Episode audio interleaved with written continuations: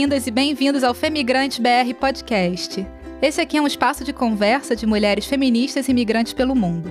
Aqui falamos sobre os nossos percursos e percalços, experiências, sufocos, choques culturais e buscamos sempre refletir sobre as interseções entre gênero, raça e classe na migração. Eu sou a Lilia Moreira e hoje quem está aqui com a gente é a Paola Belucci, brasileira morando em Tóquio, no Japão. Oi, Paola, bem-vinda! Olá, obrigada. A gente que agradece. Sou uma carioca suburbana morando em Paris, na França, e a cada episódio estaremos com outras mulheres que também migraram para outro país. Então não fiquem surpresas se a gente deixar escapar umas palavrinhas em japonês, francês, inglês e outros. A gente vai tentar traduzir para vocês.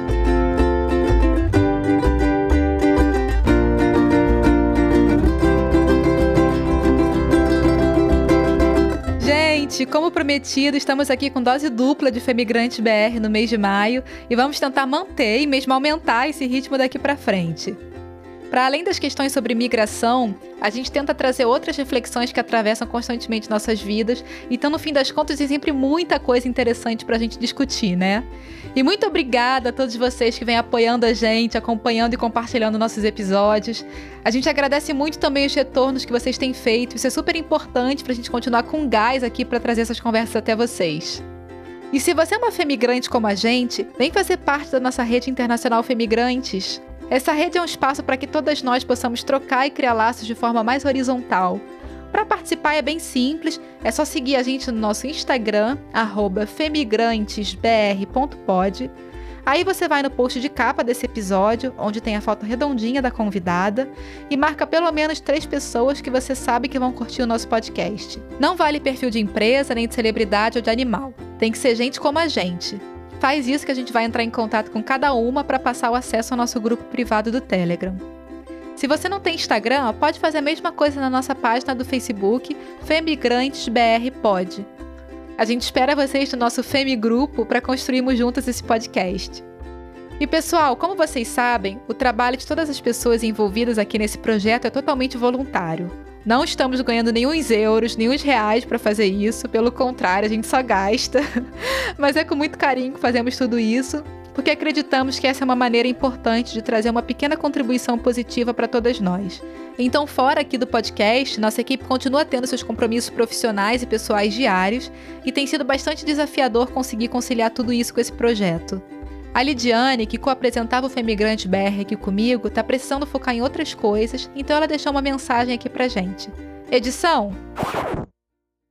Olá, aqui é a Lidiane. Quando a Línia me convidou para fazer parte do podcast Femigrante Brasil, eu percebi que eu sempre fiz parte desse projeto, porque eu já escutava o podcast em francês e isso me acompanhava aqui na minha condição de migrante na França. Eu acreditava que dar a minha voz e dar voz a mulheres feministas pelo mundo era também um ato político. E isso me fez chegar até aqui no projeto. Vida é de ciclos, então esse ciclo com Femigrante está se fechando agora. E eu deixo a bancada para Lilian, que vai tocar o projeto, o projeto tão querido para ela, mas também para todas nós. E se quiserem me seguir nas minhas redes sociais, arroba Lidiane Vieira e na rede internacional Femigrantes. Foi muito bom estarmos juntas até aqui. Um beijo, até a próxima. Tchau. Bom, Lidiane, a gente te agradece muito por ter abraçado essa ideia aqui do Femigrante BR desde o início. Foi muito rico contar com sua presença nos episódios, então obrigado de verdade. E, gente, a Lidiane se despede, mas vai continuar colaborando com a nossa equipe quando for possível. Então não fiquem tristes, ela vai continuar pertinho aqui da gente, tá? E nós continuamos aqui com vocês.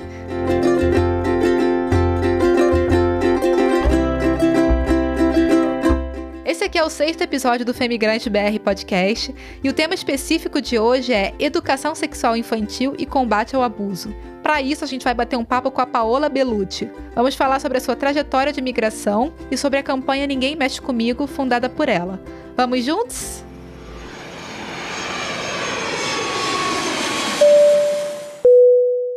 Paola, pra gente começar, Ohayou gozaimasu? Genki desu ka?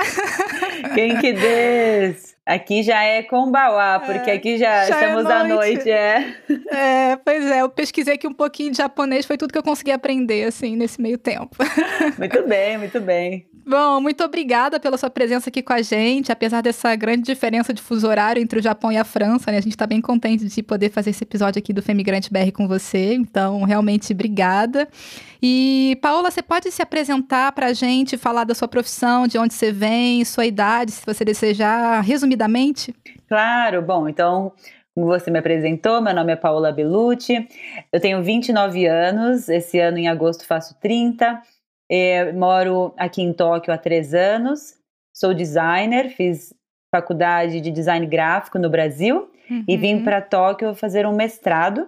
E eu acabei de me formar, agora no mês de março, eu terminei o curso mestrado em Estudos Internacionais para a Paz, Sim. na Universidade Soka de Tóquio. Então, é, é um resumo sobre a minha vida. Perfeito. E para a gente entender melhor um pouquinho quem você é hoje, conta um pouco mais da sua história, né? Você vem então de São Paulo, São Paulo capital, né? Isso, eu nasci e cresci no bairro do Ipiranga, em São Paulo. Uhum. E sempre morei na mesma casa, no apartamento, né? Uhum. Sempre estudei na mesma escola. Então, agora foi uma grande mudança aqui para para minha vida.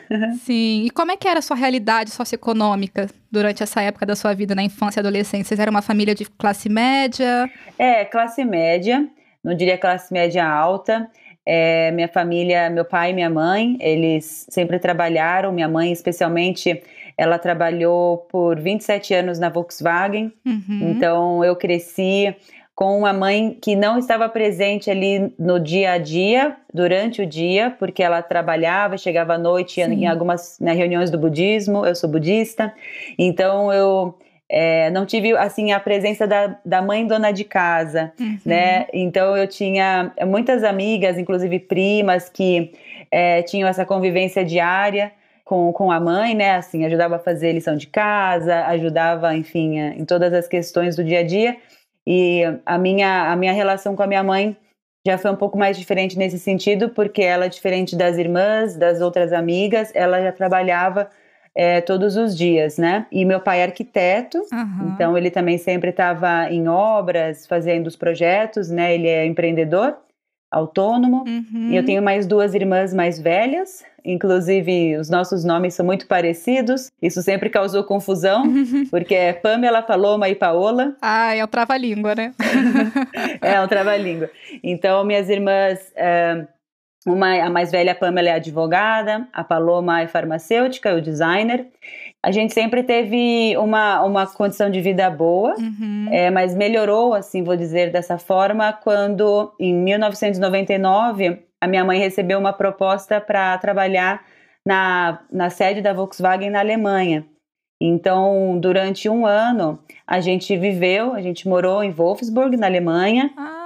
E acho que ali foi um grande divisor de águas na minha vida, né? Então, foi quando a gente teve essa experiência internacional e depois disso, assim, a nossa vida mudou bastante mesmo, em vários aspectos. Uhum. É, até de conhecimento de mundo, né? Claro. E até questão financeira melhorou bastante. Então, Sim. acho que até, até lá, até meus sete anos de idade, foi mais sofrido, digamos assim. Depois melhorou. Vocês foram morar lá quando você tinha sete anos? Isso, eu fui com sete, fiz oito lá. Ah. E foi o ano de 99 foi um todinho. Ano, então. Foi um ano todo. Que bacana. E antes disso, vocês já tinham o hábito de viajar para fora ou viajar dentro do país? Era uma, uma coisa comum para vocês ou realmente foi a primeira experiência? É, foi a primeira experiência internacional é, minha e das minhas irmãs. Meus pais já tinham vindo ao Japão, por incrível que pareça, né? Uhum. É, mas por conta do budismo mesmo, fazendo treinamentos pelo budismo. Sim. E aí, assim, as minhas irmãs, é, elas eram um pouquinho mais velhas, né? A Paloma tinha 13, a Pamela tinha 16. Então, elas já eram adolescentes quando foram para a Alemanha. E meu pai, ele continuou no Brasil, né? Ele acabou indo para a Alemanha só passar as férias com a gente. Então, minha mãe foi assim bastante corajosa, né, de atravessar o oceano. foi lá com três filhas, Entendi, é, é. para para a gente poder viver essa experiência lá. Mas a gente vivia no, no Brasil assim. É, fazendo viagens dentro do país, só que não para outros estados. A gente costumava fazer viagens mais para o sítio da nossa família, em Embu-Guaçu, Aham. ou para praia, coisas mais próximas, né? Então, essa foi a primeira experiência realmente mais longe. Aham. E a gente teve a oportunidade de conhecer diversos países, né? Quando a gente estava na Alemanha, você sabe aí como é mais prático, né? É tudo pertinho, né? Aham. Uhum. E você já sonhava em morar fora do Brasil? Você já imaginava assim ter uma experiência sua individual mais tarde? Então, na verdade, não. A minha irmã mais velha, Pamela, ela sempre me incentivava nesse sentido. Ela tinha esse desejo de, de morar fora, tanto que em 2012 ela foi para os Estados Unidos e morou um ano em Connecticut trabalhando lá. Uhum. Mas eu mesma não tinha esse desejo, até que de tanto ela falar, falar, falar, em 2014 eu fiz um intercâmbio para o Reino Unido Ah, e ali eu fiquei dois meses estudando inglês. Esse foi meu principal objetivo. Fiquei um mês em Londres e um mês na Escócia. uhum. E, e aperfeiçoando o idioma me abriram muitas portas futuras, né? Porque Certamente. hoje eu acabei de concluir um mestrado e se eu não tivesse feito esse intercâmbio, teria sido bem mais complicado para mim. Então foi positivo. Aham. Então você se formou em design gráfico, né, em São Paulo. Isso, no Mackenzie. E aí, alguns anos depois, você decidiu então sair para morar no Japão. O que, que te motivou a fazer esse mestrado no Japão? Por que, que você pensou, né, em escolheu esse país como destino? Não é um país muito evidente, de repente, para quem costuma morar fora do Brasil, as pessoas costumam vir para a Europa, para os Estados Unidos. Então, quais foram as motivações? Olha, em 2016 eu vim para cá é, visitar, foi uma viagem assim de 10 dias com a minha irmã mais velha Pamela e com a minha amiga Aline. É, a gente já tinha um desejo de conhecer o Japão por ouvir falar desde sempre, pelo fato né, de sermos budistas, Sim. então... E é um budismo japonês, né? Exato. A sede desse budismo que a gente pratica, que eu também pratico, né? É um budismo japonês. Então, o Japão é uma referência muito forte, né, pra gente. Exatamente. Então, como a gente segue uma linha japonesa, né, do budismo, para a gente sempre foi algo assim, um, um sonho, né, visitar o Japão. E quando eu vim aqui, é, fui visitar a Universidade Soka, que é essa universidade que agora me formei, mas na época nem era um sonho para mim, né? Era só assim, ah, vou visitar a universidade. Só que quando eu entrei na universidade, é realmente um, um ambiente assim muito acolhedor e humanista, né? E ali é, brotou um desejo de um dia estudar nessa universidade. Mas eu nem tinha assim uma pretensão uh, de encontrar um curso dentro da área do design, porque eu sabia que não tinha cursos relacionados a isso para fazer uma pós-graduação, um mestrado, coisa assim. Uhum. Eu tinha o desejo de entrar nessa universidade por ela em si, mais do que o curso me chamou atenção, sabe? Uhum. Foi o fato de ser fundada por um líder humanista, né, que é o Dr. Daisaku Ikeda, que é um líder budista e pacifista. Sim. Eu queria muito estudar na universidade que ele fundou. Então, quando eu voltei é, para o Brasil, eu comecei a pesquisar possibilidades. O que, que eu poderia estudar nessa universidade? Foi quando, no, naquele momento ainda não tinha, mas no ano seguinte abriu o mestrado de Estudos Internacionais para a Paz. Então eu fiquei com aquele sonho acalentado, mas nada assim materializado, porque até não tinha um curso que eu me interessava. Mas assim que abriu o curso, Uhum. aquele desejo que eu manifestei brotou, sabe? Sim. E comecei então todo o procedimento para entrar, né? Fazer a prova do TOEFL, prova de inglês. Eu tinha muita dificuldade com isso, inclusive fiz a prova do TOEFL quatro vezes. É, foi bastante desafiador. E na mesma época eu comecei a namorar o meu atual marido. Uhum. E aí a gente descobriu que tínhamos esse sonho em comum. Aham. Ele falou: Olha, eu também tenho esse sonho de estudar na Universidade Soca. Então a gente uniu assim as forças. E aí, quando a- abriram as inscrições de fato para o mestrado, é, os dois, né, nós dois nos inscrevemos, Aham. mas ele passou. Eu não passei porque eu não tinha atingido a nota do TOEFL, né? Ah, E aí a gente ficou assim, e agora? O que, que a gente faz? Então a gente decidiu se mudar para o Japão. Ah, E aí ele começou o mestrado antes de mim. então você foi sem ter o curso ainda. Sim. Então eu tô há três anos aqui, mas o primeiro ano é, eu não eu não fiz o mestrado, eu fiquei me preparando com o inglês, né? Aham. Então eu fiquei três meses aqui me adaptei, vi se era realmente o que eu queria, porque eu tive a chance de fazer um test drive à é. distância. É, sem muito compromisso, né? Tipo, na pior das hipóteses, dava para voltar, dar um passo atrás. É, porque ele estava fazendo o curso, então eu consegui observar se era realmente os assuntos que me interessavam e etc. E eu fui, na verdade, me apaixonando cada vez mais pelo curso e pelo Japão. Então, é, eu voltei para o Brasil, foi questão de visto mesmo, até me adaptar, fazer o procedimento para conseguir o visto novamente. E aí, quando voltei para o Japão em dezembro do mesmo ano, 2018, Aí fiquei direto até agora, porque aí no ano seguinte eu entrei no mestrado. Que bom, né? Que legal, um motivando o outro, né? Muito bacana essa experiência, assim, de vocês não terem deixado de ir, né? Apesar de você ter tido que esperar mais um ano. Sim. Bacana. E como é que foi o processo de contato aí com essa nova cultura? Como é que você se sentiu no começo? Porque é uma cultura tão diferente da nossa brasileira, né? Muito diferente. Até hoje, vou te dizer que ainda a gente tem alguns choques, assim, de cultura Outras coisas eu super absorvi, sabe? A, a cultura que eu acho que vou levar para sempre, algumas coisas que eu aprendi, né? Uh, vou trazer algumas situações, assim, uma questão que me, me chamou muito a atenção foi a separação e organização de lixo, por exemplo. Ah. a primeira coisa que eu, eu notei que quase não tinha lixeiras aqui pela cidade. É já ouvi eu isso. Eu ficava, nossa. Você tem que andar com lixo no bolso o dia inteiro, né? Exatamente. se você come alguma coisa, se você bebe, você tem que ficar com o seu lixo até você encontrar uma lixeira que não é uma lixeira comum, já é uma lixeira de é, coleta seletiva.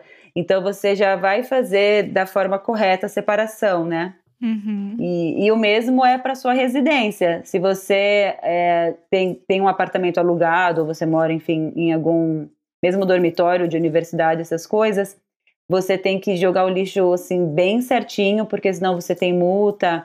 E, e, são várias separações, né? Não é só papel, plástico, são uns sete tipos de separação. Então, no início é bem difícil, porque você fica, ai, que saco. Tem que ter uma logística até pro lixo, né? É, tem que fazer um curso de lixo quando você chega aqui.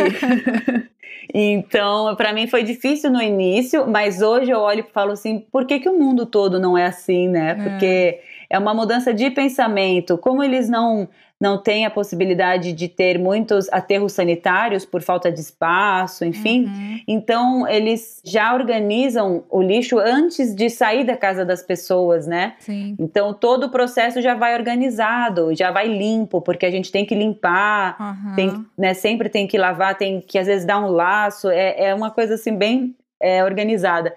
Então eu sinto que quando eu voltar para o Brasil eu vou querer adotar esse método, vou querer fazer isso também. E tem outras coisas assim que te marcaram mais assim nível de interações humanas, interações sociais? Ah, tem uma curiosidade que são os banhos públicos, né? Coletivos. Como é isso? É. Então, aqui se chama onsen. Eu demorei dois anos, assim, para ter coragem de ir. E é uma besteira, né? O brasileiro a gente ter essa, às vezes, algum preconceito ou, ou achar que é tudo muito sensualizado, mas a gente que tem uma visão dos corpos de uma maneira sensualizada e erotizada, uhum. é, eles não têm essa visão, né? Então eles tomam banho todos juntos, óbvio, mulheres separadas de homem, uhum. mas todo mundo pelado junto. Ah, é pelado mesmo? pelado, pelado completamente, sem biquíni, sem nada. É, então, o que acontece? Uh, você vai nesses onsens, né, esses banhos públicos, e a princípio é bem estranho, mas ok. Só que depois você percebe o quanto é benéfico, né? E não só tem benefícios para o corpo, mas realmente é muito relaxante. Mas o que, que tem de especial? É uma água diferente? Então, primeiro que você entra nesse espaço, você tem que tomar banho primeiro, para que você fique nas águas é, já limpo. E são várias piscinas, como se fossem grandes ofurôs. Ah. E quando você entra nessas piscinas, elas têm diferentes graus, então desde 40 graus, 38 graus, 42 graus. Ah, são como termas, né? Exatamente, bem aquecidas. É, em inglês a gente chama de hot springs, né? Uhum. E quando você entra num onsen, geralmente tem uma, uma arquitetura assim que simula pedras, é como se você estivesse no interior, como se você estivesse numa grande montanha. Sim. Isso se você não for em uma um onsen numa montanha mesmo, né? Que é Uhum. o mais tradicional. É você. É porque aí é na cidade, né? Isso. Uhum. Mas eles dão um jeito de trazer essa, essa arquitetura, né? Essa, essa cultura. Isso, essa aham. ambientação para a cidade. Então você já se sente num outro ambiente, né? Muito mais próximo à natureza. E assim, tem com bolhas, sem bolhas, é, faz massagem. Então você se sente muito relaxada. É como um spa, né? Exato, e é muito acessível. Aham. Porque para eles isso não é assim uma questão de, é, como eu posso dizer, de luxo, Ah. sabe? É uma necessidade. Uhum. É tão cultural que o preço é muito acessível, sabe? Aham. Mas então, aí tem essa questão do onsen, só que não fica apenas nesses banhos coletivos. É, isso também se torna uma prática dentro de casa, né? O banho no ofurô. Aham. Então, a, a gente alugou uma casa aqui que o banheiro ele, ele segue essa lógica. Então, o chuveiro nem é alto, ele é baixo, que é para você tomar banho sentada. Então, isso já é uma mudança pra gente. Diariamente, então? Sim. Diariamente é banho sentada? É banho sentada que já é do lado da banheira, que é o ofurô. Então, eles tomam banho também de ofurô em casa, né?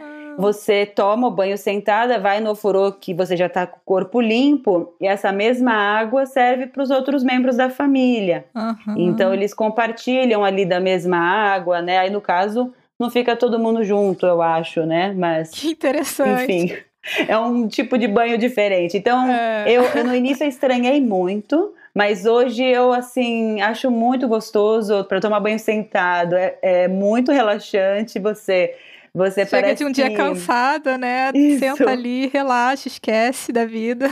Exato, você pa- parece assim que você realmente está descansando e deixando as coisas, sabe, saírem assim. Aham. Então, é um momento assim de, de reflexão também o banho, sabe? Então, acho que essas duas questões, tanto da, da interação com as pessoas né, no banho público, quanto essa cultura dentro de casa Sim. do ofurô ali do banho, fez com que eu, eu repensasse um pouco, sabe? Aham. esses choques culturais, o porquê que a gente acha tão esquisito, né? O porquê que a gente não pode absorver como parte da nossa cultura, né? É, exatamente. Tudo é modulável, né? Nós, seres humanos, a gente se adapta, a gente absorve um pouco de onde a gente vai, né? Do país onde a gente se instala, ou da cidade, o que seja. E depois a gente traz isso com a gente, né? Se você voltar um dia para o Brasil, você falou que você gostaria de continuar reciclando o lixo daquela forma, né? Então, Exato. certamente, se um dia eu voltar a morar no Brasil, se eu for morar em outro país, tem hábitos aqui da França que eu vou levar também. É, e é isso, essa é a riqueza, né? Dessa vida multicultural. Com certeza. É. Essa ideia, o fato da gente ser cidadãs globais é, traz muita riqueza, né, de conhecimento e culturas pra gente. É, sem dúvida.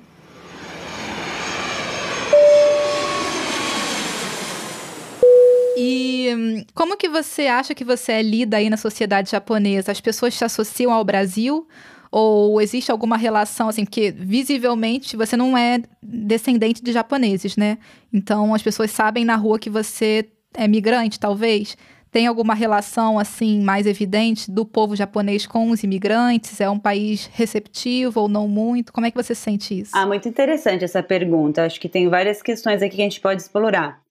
É, primeiro que eu me sinto muito privilegiada Uhum. É, eu estou num ambiente internacional, né? O fato de estudar nessa universidade. O meu marido continua estudando lá porque agora ele começou o doutorado depois que ele se formou. Sim. Então, por mais que eu tenha me formado na universidade, a gente ainda tem muito contato com esse ambiente.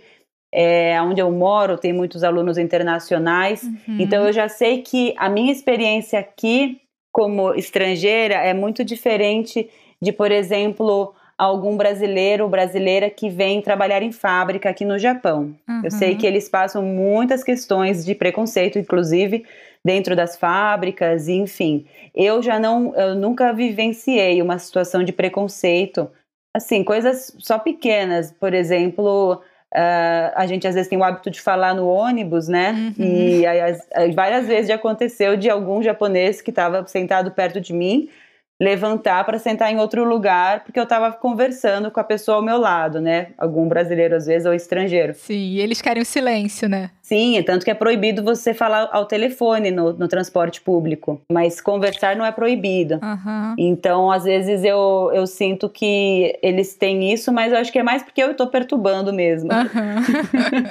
Mas então, eu sinto então que eu sou privilegiada por frequentar esse tipo de ambiente e você perguntou se as pessoas me associam, né, como brasileira. É interessante essa pergunta porque eles sabem nitidamente que eu sou estrangeira, mas não necessariamente que eu sou brasileira. Muitas Uhum. pessoas acham que eu sou da Índia Da Índia. ou eh, Olha. da Turquia. E você é uma mulher branca no Brasil, né? No Brasil você é lida como uma mulher branca. Sim. Eu não te conheço pessoalmente, mas eu nunca imaginaria. Mas aí então eles te associam à, à Ásia, né? Eu acho que é, eu tenho assim as sobrancelhas grossas, o, o olho também é bem amendoado, então eu acredito que muitos acham que eu sou indiana ou que eu sou de algum país ali, sabe, da, da Arábia, Aham, por conta dos meus traços. aham. E eu acho assim, um outro ponto positivo, eu me sinto muito livre aqui no Japão. Porque eu vejo alguns amigos brasileiros ou amigas brasileiras que são descendentes de japonês e não são mestiços, né? São filhos de pais e mães japoneses, mas que nasceram no Brasil. Aham. E eles passam por situações que eu não passo, né? Então, O que, por exemplo? ah, os japoneses não sabem que eles são estrangeiros, porque eles parecem japoneses, né? Sim. Então Uhum. eles cobram ah, atitudes ou posturas e comportamentos desses meus amigos muito mais do que eu, porque eu de primeiro momento eles já sabem que eu não sou. Sim. Esses meus amigos, eles precisam começar a falar para eles perceberem que eles não conversam em japonês, então perceberem que eles são estrangeiros. Ou eles precisam é, realmente expressar: olha, eu não sou japonês, é, não estou entendendo o que você está falando. E aí eles, então, não tem essa cobrança tão forte é, por alguma questão específica da cultura aqui, né? Mas ainda assim, eles às vezes ficam falando: nossa, mas você é filho de japonês e não fala japonês? Aham. Mas não é só uma questão de idioma, é uma, é uma questão um pouco mais assim forte, sabe? Que às vezes questionam: ah, mas então por que, que você não age dessa forma? Você deveria agir dessa forma porque você é descendente. Hum. Então eu já não tenho nenhum tipo de cobrança. Eu acho que eles já me acham extraterrestre de qualquer forma, sabe? Aham. Você já é lida como outsider de cara, então talvez tenha uma tolerância, entre aspas, maior. Eles não esperam nada de mim, é, é, entendeu? A forma como eu me visto, se eu falo alto. Então, às vezes, eu me aproveito disso também. Eu falo, ah, eu vou fazer isso sim. Boa, já que eu tô na minha zona aqui de conforto. Qualquer coisa eu falo que eu não sei porque eu sou estrangeira e pronto. Eu não tô nem aí, entendeu? Mas eu nunca cheguei a presenciar isso, mas eu sei que existem lugares, por exemplo, bares, clubes, que na frente tem uma placa dizendo não permitimos a entrada de estrangeiros. Nossa. E eu acho isso, sim, bem, bem ruim, né? É legal isso? Eles têm o direito de fazer isso? Eu não sei nem se isso tá na, na Constituição, né, na, na lei. É uma prática que algumas, alguns estabelecimentos acabam colocando porque não querem esse tipo de público frequentando o lugar, sabe? Uhum. E eu, eu acho isso muito, muito prejudicial, né? É bem violento, né? Exato. É, é uma xenofobia, né? De, não tem como dar outra palavra. É uma certa xenofobia Então, que, exatamente. infelizmente, ainda permeia uma parte dessa sociedade, né? Com certeza. Então, é, eu tenho um amigo brasileiro que também já vivenciou uma situação de xenofobia, porque ele estava falando português na rua com uma outra pessoa e um passou um japonês e falou tipo, ah, volta para o seu país, por que, que você está falando essa língua aqui? É, então, eu sei que existe esse tipo de situações, mas eu nunca vivenciei. Como eu disse, eu me sinto muito privilegiada Uhum. e até me sinto muito mais livre do que em alguns momentos até no Brasil, assim, Uhum. livre no sentido de não ter tanta pressão estética, é, sabe, a minha relação com o meu corpo, eu sinto que eu me sinto muito mais assim tranquila aqui porque eles não me veem dessa forma, sabe? Sim. Me querendo me colocar em algum padrão. Em relação ao, ao sexismo, porque o Japão é um país onde a gente tem um histórico de um certo sexismo, né? Em que as mulheres elas tendem a ter menos liberdade de expressão. Você sentiu isso em algum momento? Sim, o, o, o Japão é muito machista, né? Então, é, novamente, assim, situação que eu vivenciei, eu não me lembro, Uhum. mas eu sei que acontece muito. Aqui, assim, até questão de salário, é nitidamente, né? É, Eles, inclusive, divulgam a vaga dessa forma. É a mesma vaga. Nossa. E tá assim, homem por hora ganha 1.900 ienes, mulher 1.200 ienes. Tipo, Que isso? É institucional, então, assim, é é institucionalizado. muito, muito institucionalizado. Caramba. Então, é, eu nunca apliquei para vaga que, né, que tivesse nessa situação, mas eu já vi vagas sendo divulgadas assim. É, também já aconteceu até dentro da própria universidade, assim, de, de saber que professoras, reitoras passam por muitas questões bem delicadas, assim, né, dentro até de reuniões, de não tratarem elas da mesma maneira como tratam os homens. Hum. Então, eu sei que isso existe muito aqui, infelizmente é algo que está bastante enraizado, assim, sabe? Na, na cultura. Tem um combate longo aí ainda, né? E você sabe se existem movimentos de mulheres organizadas tentando contestar isso? Muito pouco. É. Tem é, uma questão, assim, bem recente também. É, é impressionante, assim, se você chegar na rua e quiser fazer uma pesquisa, perguntar, ah, o que é feminismo? Você sabe o que é feminismo?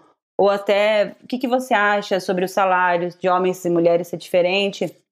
A maioria das mulheres, elas nunca pararam para refletir, não questionaram sobre isso, nem sabem o que é feminismo. Então, a gente aqui está muito atrás, assim, de outras sociedades que já está pensando isso mais à frente. É interessante a gente decorticar isso, porque a gente sempre pensa no Japão como um país modelo, né? É modelo em termos de desenvolvimento, modelo em termos socioambientais em alguns aspectos, mas realmente essa questão do sexismo é muito forte. Eu não sabia que ia tão, ia tão a fundo, né? Que era assim tão institucionalizado. Sim, sim. É, e, e apesar, assim, de todas essas pequenas dificuldades, assim, de todo o choque cultural que você relatou, o que que fez você querer continuar aí no Japão? Olha, é realmente, de fato tem essas questões culturais, mas o Japão é um país que eu me sinto assim 100% segura, Uhum. completamente segura. Tem alguns fatores que fazem com que isso aconteça também, né? Primeiro que o fato de ser uma ilha Hum, é muito complicado é, né, ter algum, algum tipo de violência, né, de ah, algum crime, porque o criminoso ou a criminosa vai ter, vai ter muita dificuldade de sair do país, né? Sim, então não vai sim. conseguir. Então eles já pensam duas vezes antes de cometer algum crime, porque tem tudo muita, muito vigiado, tem muitas câmeras, né? Então é facilmente pego aqui. Segundo, que não tem porte de arma aqui no Japão. ah, sim. Então, você nunca vai ser baleado assim, nunca vai levar, levar um tiro de bala perdida, nunca ninguém vai te dar um tiro. Pra gente que vem do Brasil, de cidades grandes como Rio e São Paulo, isso é um grande medo, né, que a gente vive lá. Muito. Então, se, se alguém quiser muito te matar, fazer alguma coisa, te assaltar, cara tem que vir com uma espada, com uma faca, A la samurai, né? a la samurai. É. Pelo menos você se sente é, menos injustiçada, né? Porque Sim. se alguém vier atrás de você, você pode ali dar um soco, você pode fugir, você pode acontecer alguma coisa. O, o tiro é, é uma coisa, é muito injusto, né? É muito covarde, porque Sim. você pode estar muito longe, a pessoa vai te dar um tiro e ela não vai acontecer nada com ela. É. Então, eu consigo me sentir muito segura nesse sentido.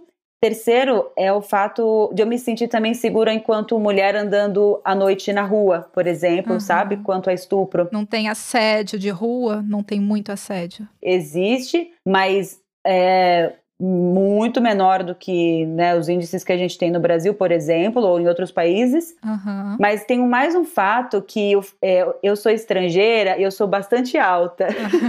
eu tenho 1,75. Para o Japão, eu sou muito alta, assim. Então, eu sou grande, eu sou alta. Você assusta, você intimida, então, né? Tipo assim, filho, você tem que ter muita coragem para vir atrás de mim, entendeu?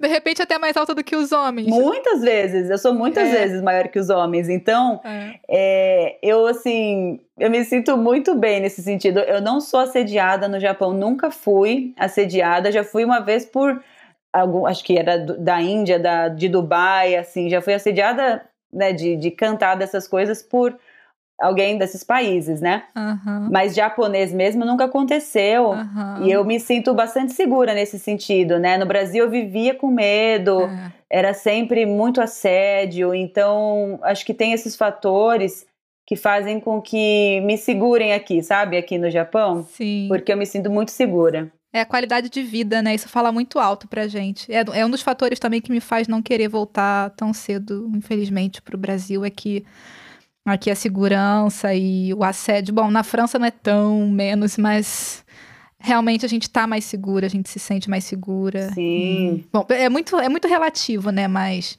enfim, a, é, a qualidade de vida é um ponto muito forte.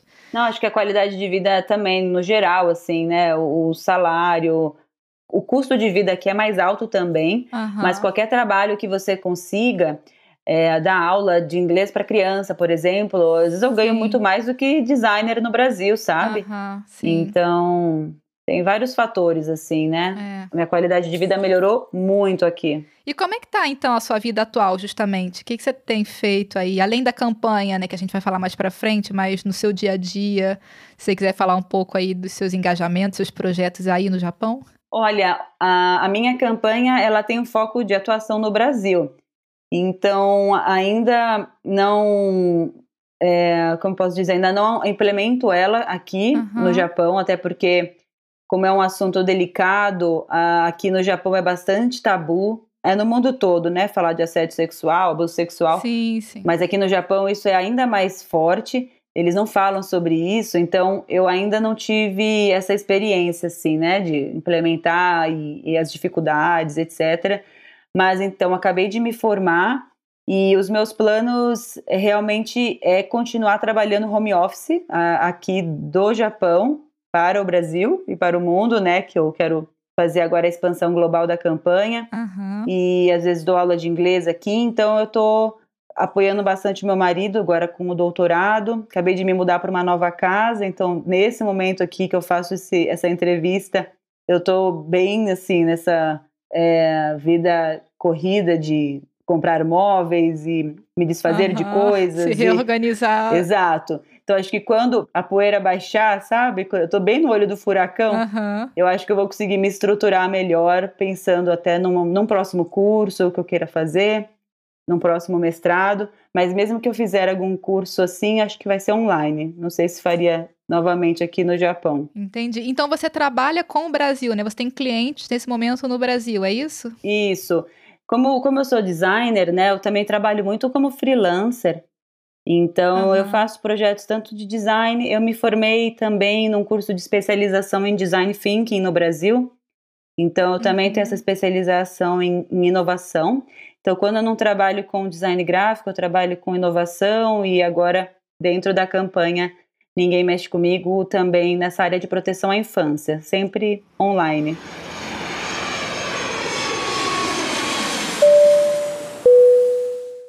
E Paola, agora a gente vai falar um pouco mais então da sua campanha, né? Ninguém Mexe Comigo, que você lançou em 2020, uma campanha que busca então proteger crianças e adolescentes do abuso sexual no Brasil, né?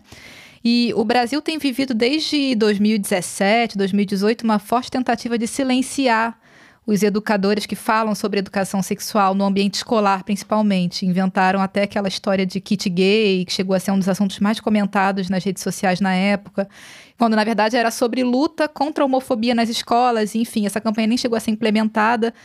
Mas a gente vê então que tudo que toca a questão da educação sexual para crianças e adolescentes no ambiente escolar acabou rotulado como uma tentativa de subvertê-las, né, de um ponto de vista sexualizante. E, e dentro desse grande leque da educação sexual tá a questão da prevenção de abusos sexuais, né? Principalmente para as crianças pequenas que ainda não têm como entender muito bem isso. E é evidente que não se trata de, de ensinar essas criancinhas a fazer sexo, não é uma educação sexual do ponto de vista biológico ou da sexualidade, e sim na perspectiva de combater a violência sexual. E, e a gente sabe assim que um dos argumentos desses setores conservadores que são contra a educação sexual nas escolas era de que quem deve educar as crianças sobre isso são os pais ou a família, né?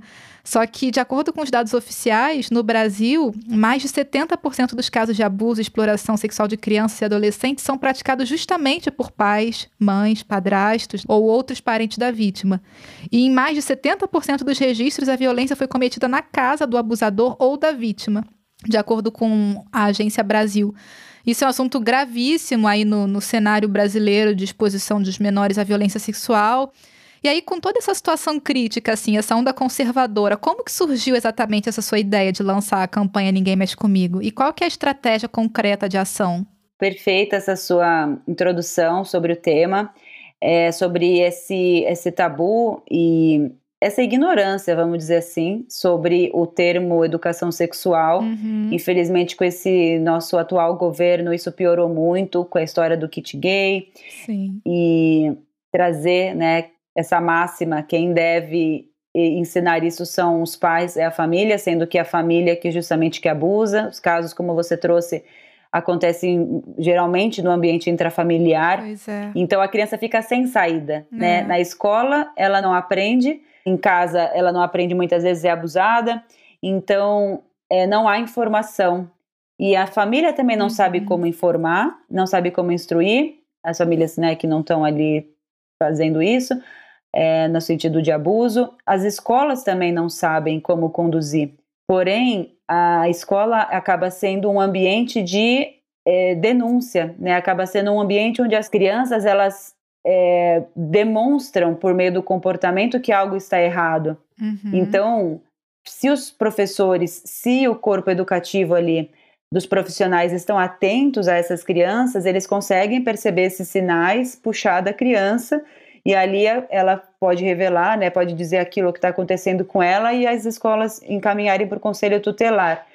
Então, o que aconteceu é que com a pandemia, isso ficou ainda mais prejudicado, uhum. porque com as crianças não indo para as escolas, digo crianças englobando adolescentes também, tá? Sim, sim. Tirou o único canal que muitas vezes é de denúncia, né? uhum. né? Porque ali não consegue os professores observarem que algo está errado. E se você está em casa tendo aula com o teu pai, com o teu tio, com o teu primo que está abusando de você, como é que você vai falar algo sendo que ele pode estar ouvindo ali ao seu lado, né? Não tem oportunidade de falar, né? Não tem espaço. É. E eu, eu, eu posso dizer isso com bastante propriedade, porque eu fui uma criança que passou por isso quando pequena, né? Hum. É, então, como hoje eu sou uma, uma sobrevivente de abuso sexual, eu, eu, essa foi minha principal motivação, ah. por não saber o que fazer com aquela informação, justamente porque é muito silenciado, é, não tinha um ambiente que eu me sentia confortável em compartilhar que aquilo estava acontecendo comigo.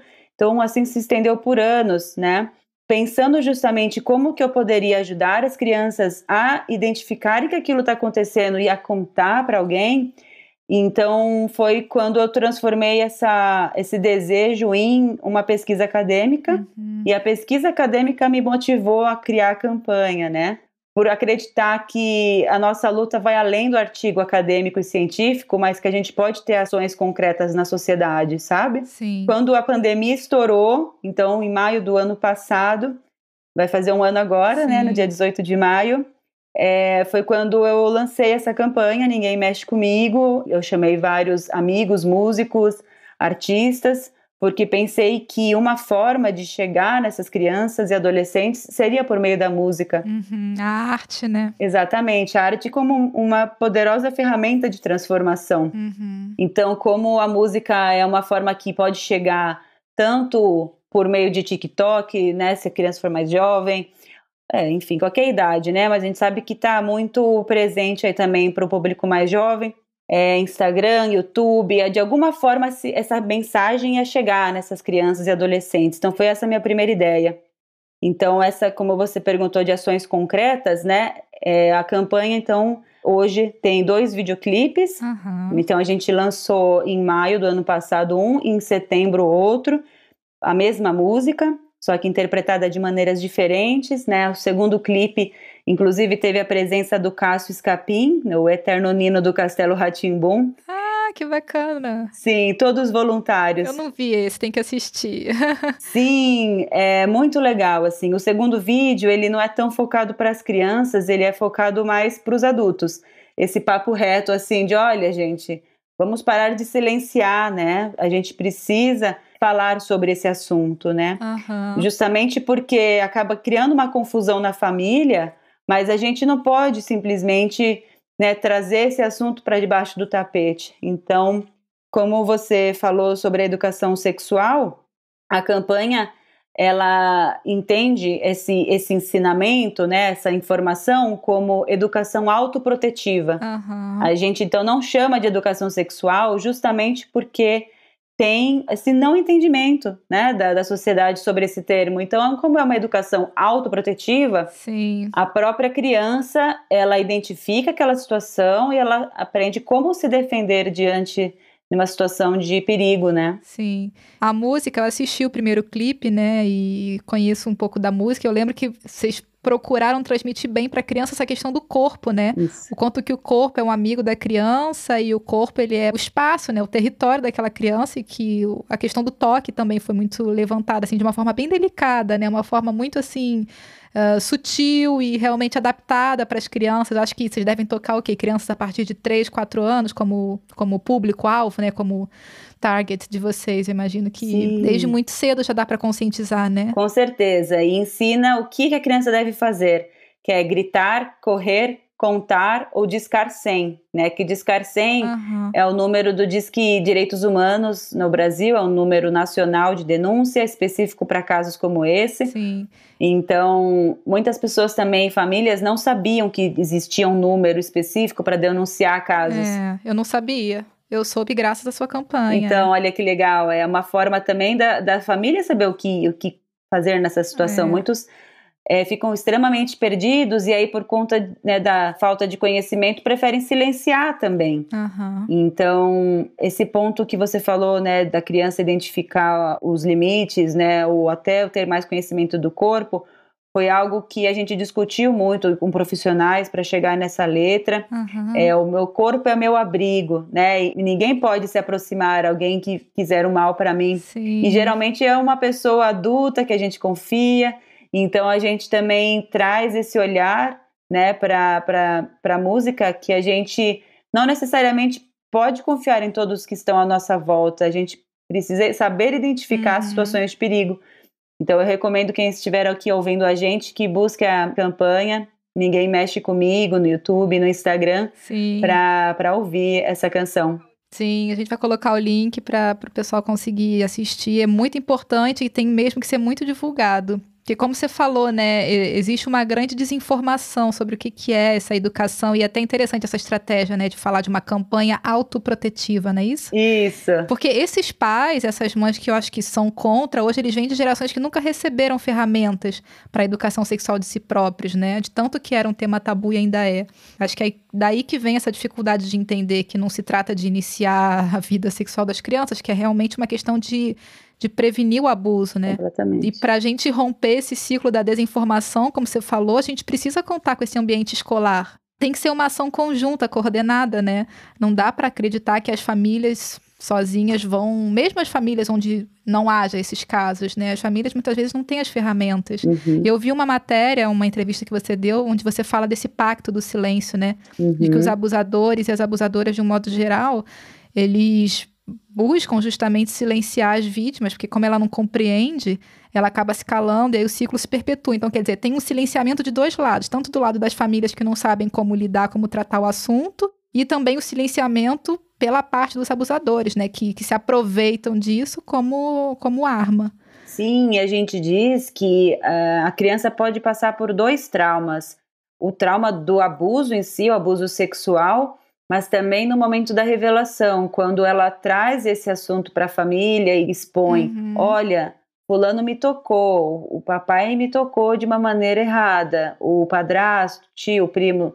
Mãe, na verdade, tá? não, não podemos desconsiderar que mulheres também abusam, né? Sim. É um número menor, mas também há. É menor, mas acontece. Isso. Então, se a criança traz ou o adolescente traz e a família não apoia, não abraça, não protege, acaba causando um segundo trauma na criança, no adolescente e, na verdade, até no adulto, porque às vezes demora muitos anos para conseguir revelar. Sim. É, não é uma coisa assim que você identifica rapidamente. E, às vezes você fica uma vida inteira. Eu conheci mulheres que com 40 anos falou, puxa, mas isso aconteceu comigo. Eu tinha 12. Aí fala, peraí, então na verdade aquilo não foi um romance, Sim. aquilo Uhum. foi um abuso, sabe? Então cada pessoa tem o seu momento. E aí, se nesse momento de revelação é, não é abraçada, não é acolhida pelas pessoas mais próximas, então causa muitos danos também psicológicos que às vezes né, fica uma vida toda aí precisando de realmente atendimento terapêutico, é, psicológico para poder lidar com essas questões que são extremamente profundas. Pois é.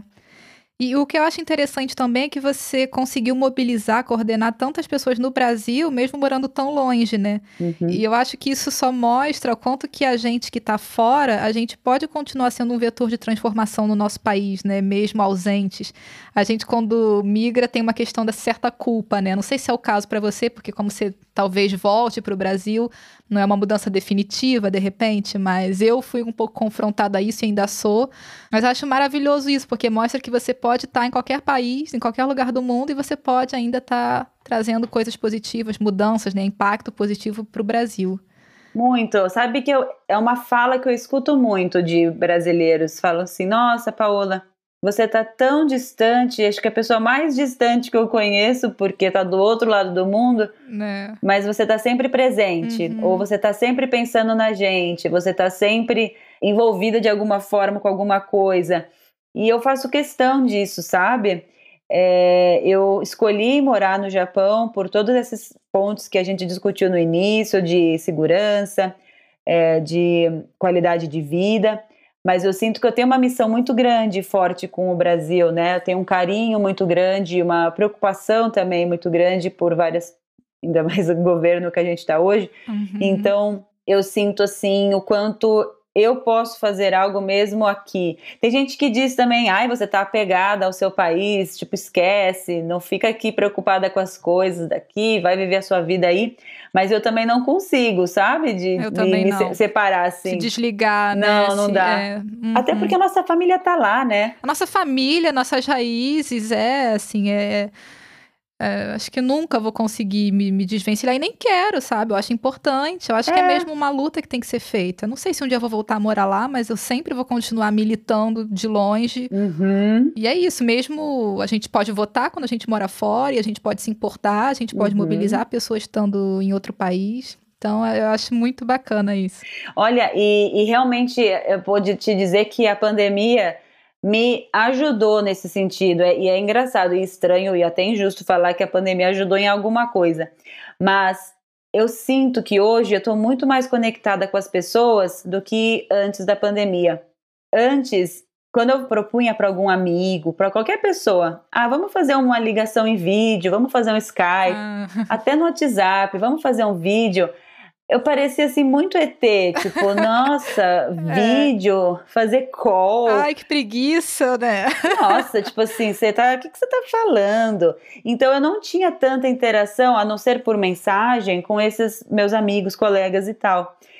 E a pandemia fez com que a gente se conectasse, porque o mesmo esforço que ele tinha para conversar com o vizinho, porque ele não podia encontrar o vizinho pessoalmente, era o esforço que ele tinha para falar comigo. Uhum. Então, eu me vi muito mais reunião de Zoom e reunião online e fazendo essas conexões do que antigamente. Isso possibilitou com que eu é, criasse a campanha em um mês. Eu tive a ideia, tive o um insight no início de abril e a gente lançou a campanha 18 de maio, sabe? Compor música, fazer o vídeo, a ilustração. Nossa, é muito rápido. Foi. Foi muito pouco tempo. Muito pouco, foi uma loucura. Eu não dormi um mês, né? Porque eu tinha que fazer interação com o pessoal do Brasil e eu estava de madrugada aqui. Foi realmente uma loucura. Com fuso horário, 12 horas, né, de diferença. Foi, foi 12 horas. Então, eu tinha assim, call duas da manhã, quatro da manhã, seis da manhã, atrás do outro, mas eu precisava fazer aquilo naquele momento, sabe? Uhum. Porque eu queria lançar até dia 18 de maio porque é o Dia Nacional do Combate ao Abuso e Exploração Sexual. Sim. Então eu falei, vamos correr.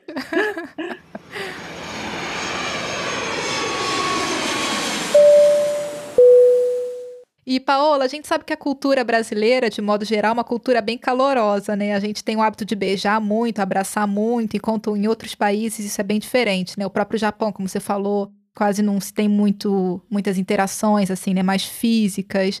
Uh, aqui na Europa, na França, por exemplo, a gente também tem menos contato do que no Brasil, em termos do, do toque, né? Nas pessoas, a gente não se abraça muito com colegas, assim, do trabalho, por exemplo. Enquanto que no meu trabalho no Brasil, eu dava dois beijinhos, às vezes, na minha chefe, acontecia, assim, de quando se encontrava. Aqui não, já é bem mais difícil. Os beijinhos até acontecem, mas o abraço, mesmo se abraçar, é muito raro aqui, né? Do ponto de vista, assim, se não for uma pessoa com quem você tem muita intimidade. E, e aí, quando a gente pensa em crianças oriundas da migração, que vivem entre dois ou mais mundos, né, duas ou mais culturas diferentes, eu fico pensando assim, como é que a gente poderia tratar essa questão, né, dela entender os limites que em uma cultura são aceitáveis e em outra cultura não são aceitáveis. Então, você já pensou em adaptar sua campanha? Acho que você falou um pouco que talvez isso venha acontecer, né, para crianças de outros países ou de repente para crianças frutos de casais imigrantes? Olha, é, Primeiro, assim, que realmente esse, esse é um ponto muito importante da diferença cultural, né, desse choque cultural que eu percebi aqui quando cheguei no Japão. Teve, inclusive, uma situação que na universidade estava numa roda de amigos estrangeiros e a gente tem esse hábito até com os amigos até de outros países, a gente abraça e beija e tal. Mas nessa roda tinha um menino japonês novo, acho que tinha uns 19 anos. E eu beijei e abracei ele, porque eu não conhecia, mas eu conhecia as outras pessoas, falando, não vou beijar ele. Uhum. E esse menino ficou tão conturbado, assim, ele ficou perturbado. Eu acho que foi a primeira vez na vida que alguém abraçou e beijou ele na, na bochecha. e eu até falei, gente, será que eu assediei o menino? Porque. Imagina a tua situação. Ele ficou muito constrangido, ele ficou extremamente constrangido. E eu fiquei muito constrangida também. Enfim, então depois disso eu percebi, falei, não, realmente com eles eu não posso abraçar e beijar de jeito nenhum. Uhum. É, aí sobre o lance das crianças, né, a campanha, ela tem um foco muito específico, assim, do abuso sexual, desse toque que causa desconforto na criança. É, se alguém te fotografar, é, se alguém te tocar de uma maneira que você não gosta, enfim, conte para alguém. Então, é um pouco diferente, assim, né? Nesse, nesse carinho que há no, na cultura brasileira do abraço e do beijo, que não tem ali um, uma questão sexual, uhum. é, muitas vezes, né? A maioria das vezes presente. É, mas sim, eu acho que é importante sempre mostrar o limite, né? Aonde está desconfortável, aonde para você tudo bem, é, o que pode, o que não pode tocar. Por exemplo, uma criança o adulto precisa dar banho na criança, Sim. então as partes íntimas dela vai ser tocada. Uhum. Olha, mas vai ser tocada rapidinho, às vezes para passar um remedinho, ou vai ser um toque que a, é importante que o pai, a mãe, a pessoa que vai dar banho peça licença para a criança, uhum. sabe? Porque o, o corpo dela é sagrado, então não é assim, né? Vou sair tocando em qualquer lugar. Então a campanha é, é um ponto assim para a gente sempre analisar o, o que, que é cultural, o que, que é aceitável, o que, que não é, né? É super importante porque é falando sobre isso que a gente quebra justamente esse, esse silenciamento. Então assim parabéns mais uma vez pela campanha. A gente tem realmente que falar para acabar com esse tabu tentar pelo menos, né, e trazer o tema, conscientizar. Eu já vi até os vídeos das criancinhas cantando a música, né, vi no seu Instagram, no Instagram da campanha, né, que a gente vai também deixar aqui na descrição. É muito bacana ver as crianças se, se conscientizando disso, assim, desde tão cedo, né, e vão crescer adultos muito mais conscientes do seu próprio corpo, né. Com certeza, esse é o nosso propósito, o nosso objetivo. E para concluir, Paola, você sabe que aqui a gente é um podcast feminista, né? A gente tenta discutir aqui de um ponto de vista feminista, decolonial, e a gente queria saber assim, em que momento você despertou sua consciência para essas causas, assim, essa questão da desses movimentos, né? E como que você transmite esses valores em torno de você? Olha, para mim é muito específico assim. Foi em 2016 quando eu assisti aquele vídeo da Jujude é, sobre o batom vermelho. Não sei se você já assistiu esse vídeo. Hum, sim, é um vídeo que viralizou, sim, sim. Super, na época super viralizou. E eu assisti aquele vídeo, foi a primeira vez que eu vi alguém falando daquela forma, daquele jeito. E eu me via em todas as situações que ela trazia uhum. de relacionamento abusivo, né? No caso com namorados que eu tive. Uhum. E eu fiquei assim, gente, mas espera aí. Aquilo despertou minha consciência. E aí comecei a me interessar pelo assunto, comecei a estudar outros é, até vídeos dela mesmo, outras mulheres. Então acho que foi uma porta que se abriu Uhum. e não tem mais volta, né? Sim. Uma vez que a gente se conscientiza, né? Super. Então acho que eu ainda demorei um pouco para me denominar, me chamar feminista. É, naquela época eu ainda não, não tinha muito, muita noção, fui entendendo mais depois. É um processo, né? um processo, mas depois quando eu fui entendendo o que, que o movimento falava, o que, que as mulheres ali entendiam como é, o que é básico né, para a nossa existência, porque às vezes a gente se vê em situações que você fala, isso está errado, só que sempre foi colocado como certo para gente, né? Sim. Então, quando eu vi aquelas mulheres questionando as situações, eu falei, eu também penso assim. Eu não pensava, na verdade, mas agora eu quero pensar assim. Aham. E aí eu, então me, assim, abracei mesmo o movimento e vesti a camisa, né? Então eu posso dizer que desde 2016 que isso me ajudou, inclusive me ajudou até nessa questão do abuso, porque era uma situação para mim muito velada, eu ainda estava em negação assim por muitos anos. E foi naquele momento que eu comecei a questionar. Eu falei, não, tá errado. A minha família toda sabe que isso aconteceu comigo. Uhum. A gente continua convivendo com essa pessoa, né, com esse tio no caso, normalmente. Isso tá muito errado. E, e aí eu fui trazendo, fui batalhando ali na minha família, fui colocando o quanto aquilo foi abusivo comigo, não só comigo, mas com primas que também tinham sofrido com a mesma pessoa e nada tinha sido feito. Caramba. Então, é, e eu sei o quanto isso é mais comum do que a gente imagina, infelizmente Muito. eu fui colocando é, essa- isso para fora. E aí eu vi aqui numa roda de amigas, sim, de 10, quatro tinham passado por isso também. E aí eu falei, gente, calma, isso tá muito errado. A gente precisa olhar para isso com outro olhar. Então, é, esse despertar, né, que o feminismo me, me trouxe, fez com que eu, eu questionasse várias questões da minha vida e mudasse muito a minha postura, especialmente para ser mais dura em algumas, alguns pontos que eu era muito flexível até demais, sabe? Uhum. De poder me posicionar, de poder, enfim, colocar ali e, e bradar por justiça em momentos que era tido assim, você não deve causar tumulto, sabe? Sim. Para manter ali uma é, um, status ali, enfim. Uma aparente harmonia, né? Exato. Acho que a campanha para mim foi esse grande grito Aham. sabe? É, desse despertar da consciência que eu não me senti satisfeita em apenas me conscientizar, só eu. Eu falei, eu preciso que outras pessoas também saibam disso, Sim. tenham mais conhecimento. Então, para mim é muito um movimento assim de dentro para fora também, Aham. né? E, e aí, nesse ponto, eu fiquei muito feliz que a, a TV Cultura observou a campanha e decidiram vincular e transmitir a campanha diariamente na TV Cultura e na TV Ratimbum. Ah, que é uma TV que atinge muitas crianças, né? Isso, a TV Cultura no Brasil, ela tem esse, esse papel muito forte, né, de trazer informação para a população, inclusive em áreas muito remotas. Aham. Então, esse meu objetivo de fazer a canção chegar em muitos lugares, em muitas famílias, está sendo atingido por, por vários meios, mas a TV Cultura está tá fortalecendo ainda mais o movimento, né? Porque desde outubro, diariamente, eles passam os dois vídeos do, da campanha na programação como se fosse um comercial. E um vídeo tem dois minutos, outro tem cinco minutos, né? Então, pensar assim que um, um comercial geralmente tem 30 segundos e é caríssimo para conseguir uma vaga. E eles abraçaram a campanha, E eles fazem isso gratuitamente, né? fazem gratuitamente e para que justamente ah, o máximo de famílias possam ter conhecimento e as crianças aprenderem a música e com essa música se é, aprenderem como reagir, a família o que fazer. Aham. Então, eu me sinto feliz assim que essa vontade de fazer o mundo, né? No caso, começando pelo Brasil, mas a gente já está caminhando para a campanha ser vinculada em outros países, porque inclusive já tem a tradução em francês, viu? Ah, bientôt, É. em breve.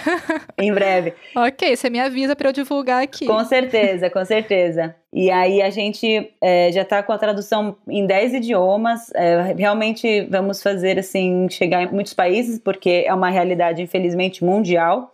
Uhum. Eu acredito que esse, esse despertar né, do movimento feminista dentro da minha vida teve um, um ponto de virada mesmo, sabe? é, de transformar esse luto em luta, Sim. né? Essa dor que eu senti, ou até no budismo a gente fala esse veneno em remédio.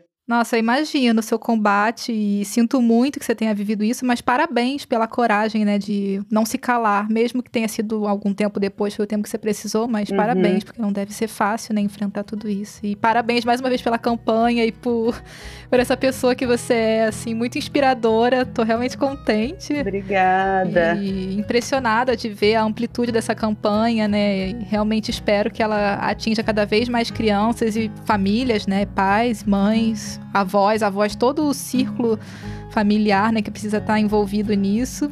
E obrigada novamente por ter participado aqui com a gente, por ter compartilhado tudo isso. Foi muito bacana.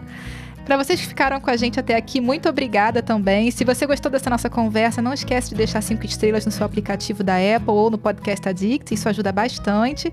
E compartilha com as pessoas que você sabe que vão curtir o nosso papo. Esse é um assunto muito importante do combate à violência sexual contra as crianças, então não deixem de divulgar. Obrigada mais uma vez e Paola, até breve então. Matanê, bye bye. Amata, né? Até breve. Muito obrigada pelo convite. Adorei estar aqui com vocês. Obrigada. Tchau, tchau. Tchau.